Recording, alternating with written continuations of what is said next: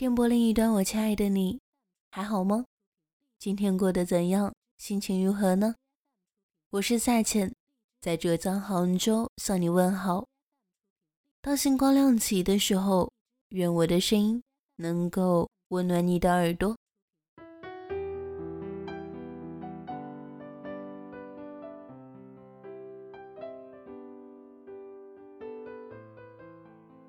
你在冗长乏味的生活里。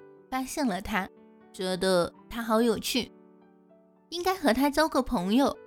你这样想。你们从路边的小蚂蚁聊到宇宙里的黑洞，很快你们成为了最好的朋友。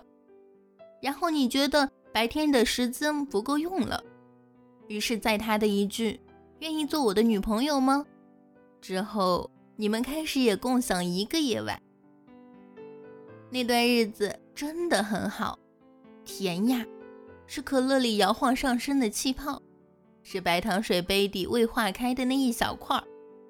那时候的你满脑子都是未来，冰箱里要放几瓶脱脂牛奶和黑巧克力，因为是他喜欢的，最好还能有个台球桌，因为是他喜欢的，当然还要有他，那是你喜欢的。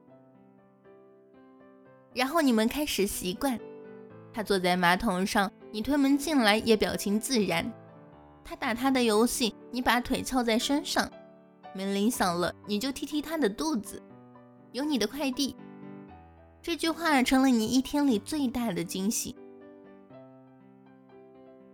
也不知道什么时候开始，你有些不耐烦了。他为什么总喜欢窝在家里？为什么总是喝完你冰好的饮料？为什么会觉得你看不惯的那个女孩也没什么不好？为什么你看不惯的女孩又在朋友圈里感谢男朋友带她去了巴厘岛一日游？你心里暗暗觉得不妙，给自己再三画下底线。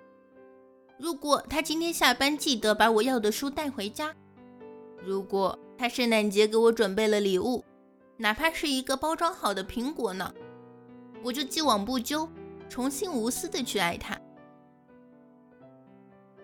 很抱歉，最后你也没有得到一展气度的机会，没有奇迹。接下来的每一天都是对情商的考验，你尽可能的避开和他待在一起，把自己关在厕所玩手机。他一讲话你就来气，他做的每一件事情都不在点子上，但你不知道怎么开这个口，想等他犯错。你在名正言顺的走掉，你不愿意担负这个最后的责任，因为琐碎的不满无法摆上台面，成为你不再爱他的呈堂证供。这一天终于来了，不像小说里写的那样难，还是好朋友啦。你小心翼翼的，像卸下重担般，你再也不能和他再有半点联系了。他从陌生人变成朋友，再到恋人，最后回到一开始的陌生。你懊恼的想：那恋爱的意义又在于什么呢？你从一群飞禽走兽中选中了他成为朋友，明明是个很棒的人呀，为什么人和人之间不能和菜一样，只要熟一次就永远熟了呢？看最后的离婚的时候。牙医子奶奶说：“跟彩色铅笔一个道理，重要的东西总是最先消失。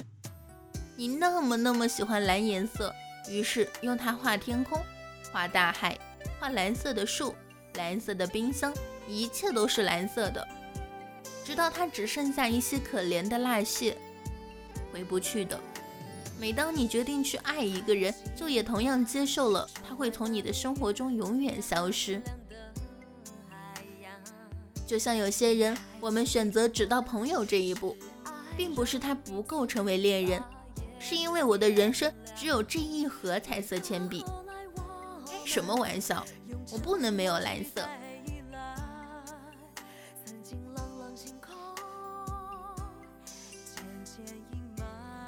今天和你分享的这篇文章来自于作者 Selfa，是水果味的。总有人问我们为什么不在一起。如果你想获取到本期节目的文章，可以关注到我的微信公众号“下潜全拼一九九四”，我在这里等你。晚安，好梦。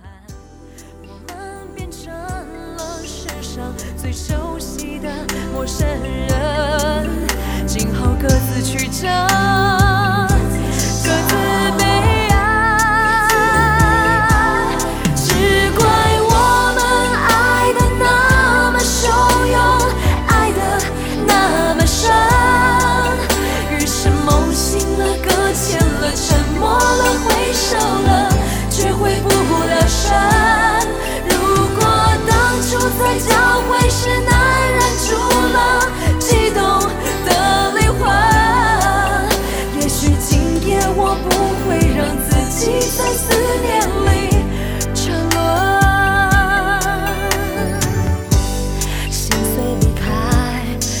身回到